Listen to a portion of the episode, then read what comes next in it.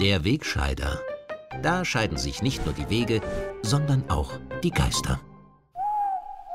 In dieser Woche hat sich der Kampf um die Themenvorherrschaft in den Medien weiter fortgesetzt. Nachdem monatelang nur ein einziges Thema bzw. ein winzig kleines Virus die Schlagzeilen dominiert hat, drängen jetzt nach und nach wieder andere erfreuliche Themen wie etwa parteipolitische Dauerschlammschlachten auf die Titelseiten der Zeitungen. Noch schaffen es aber Corona-Spätleseinhalte wie der segensreiche grüne Pass oder die beeindruckende Dampfwalze der ebenso segensreichen Impfkampagne in die tägliche Berichterstattung. Weil der Durchschnittsbürger nach Einschätzung von Regierung und Impflobby ja grundsätzlich zu blöd ist, um zu begreifen, was ihm gut tut, versucht die österreichische Gesundheitskasse die Bevölkerung schon seit Wochen mit anspruchsvollen und intelligent gestalteten Werbespots zum heilsbringenden Stich zu überreden. Motto: Baby, lass dich impfen. Du kannst mir vertrauen. Wir tanzen und wir singen, ein Leben wie im Traum. Baby, lass uns impfen. Ja, auch der ähnlich geistreich angelegte Spot von Regierung und Impflobbyisten soll die minder bemittelten Österreicherinnen mit der Kraft schön gefärbter Bilder einer heilen Welt davon überzeugen, dass es diese heile Welt für sie nur noch gibt, wenn sie sich impfen lassen.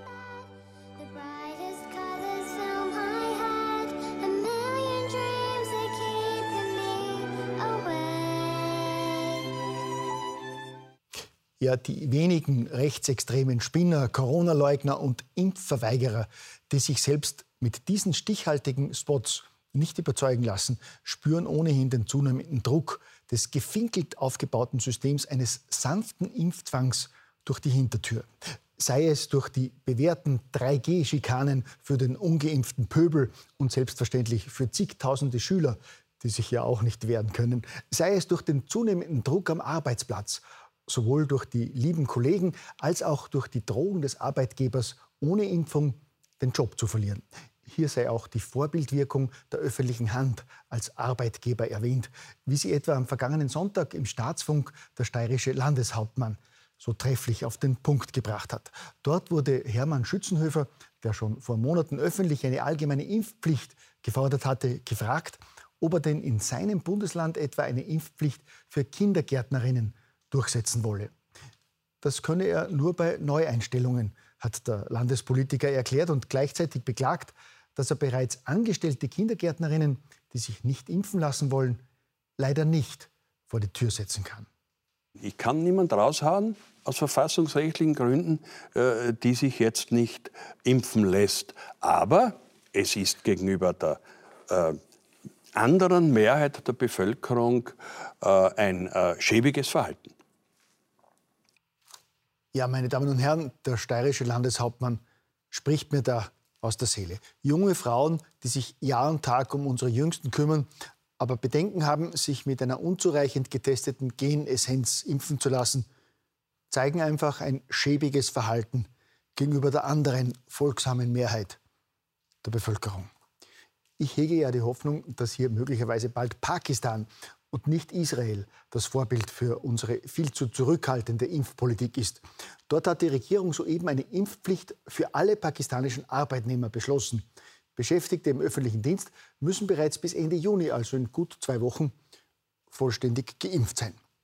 Ja, liebe Regierungspolitiker und Ihnen in Wien, nehmen Sie sich ein Beispiel an Ihren Kollegen in Islamabad.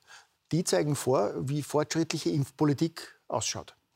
Einzige Hoffnung, diesen peinlichen Rückstand aufzuholen, ist unsere vorbildliche Initiative, jetzt auch Jugendliche ab 12 impfen zu lassen. Und da bin ich wirklich froh, dass unser Gesundheitsminister und unser verantwortungsvolles oberstes Impfgremium in Österreich sich da nicht von den Bedenken anderer Experten und auch unserer sonst so pharmatreuen deutschen Nachbarn beeindrucken lassen. Dort raten die obersten Impfexperten des Landes jetzt von einer generellen Impfempfehlung für Kinder und Jugendliche ausdrücklich ab. Angeblich, weil man das Risiko zurzeit nicht kenne und schwere Nebenwirkungen nicht ausschließen könne.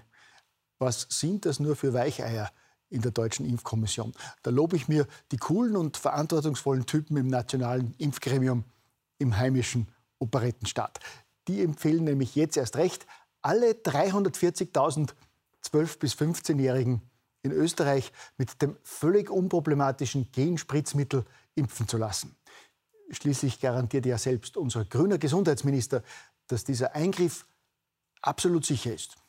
Das Impfen von 12- bis 15-Jährigen äh, ist eine sichere Sache. Ich empfehle das. Äh, bitte die Kinder impfen lassen. Ja, der Mann muss es wissen. Er hat ja schon als einfacher Arzt die Bevölkerung aufgeklärt, dass die Impfung gar nicht ins Blut geht. Apropos Blut. Blut geleckt und damit wechseln wir jetzt endlich von der Seuchen zur Parteipolitik. Blut geleckt haben nach ersten Rücktritten des verhassten politischen Gegners jetzt die Schergen der Kurz muss weg Jagdgesellschaft. Mittlerweile reicht schon der vor Jahren via Handy übermittelte landläufige Spruch Du bist mir was schuldig aus, um bei den über jeden Verdacht erhabenen Genossen in der Wirtschafts- und Korruptionsstaatsanwaltschaft die Alarmglocken läuten zu lassen und diese Bemerkung als dringenden Tatverdacht zu werten, dass Sebastian Kurz muss weg grundsätzlich korrupt ist und angeklagt werden muss. Ich persönlich glaube ja, dass sich in diesem Seuchenjahr einfach nur alles nach hinten verschoben hat und wir deshalb jetzt mit einigen Monaten Verspätung die heurigen politischen Passionsspiele miterleben dürfen, bei denen es nach einer wochenlangen Treibjagd auf rechtlose Vorverurteilte jetzt unter dem Gejohle des Pöbels erste Kreuzigungen gegeben hat, durch die sich die vereinten Schergen aus allen Lagern erst so richtig in einen wahren Blutrausch hineinzusteigern scheinen. Und was mich dabei am meisten an die Osterpassion erinnert, sind die medialen und politischen Pharisäer mit einem politischen Hohepriester namens Kaiphas Jan Kreiner an der Spitze, der in genialem Zusammenspiel mit einem Wolf als medialen Chefankläger die verhassten Vogelfreien zur Strecke bringen will. Das einzig Irritierende an dieser genialen Passionsinszenierung ist, dass ein Teil des Publikums der künstlerischen Intention der Regie offenbar nicht folgen kann. Wie könnte es sonst sein, dass laut einer aktuellen Umfrage zum Justizstreit unglaubliche 38 Prozent der Befragten die Ermittlungen der Korruptionsstaatsanwaltschaft gegen ÖVP-Politiker für politisch motiviert halten?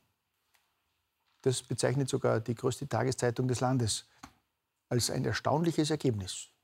Gell?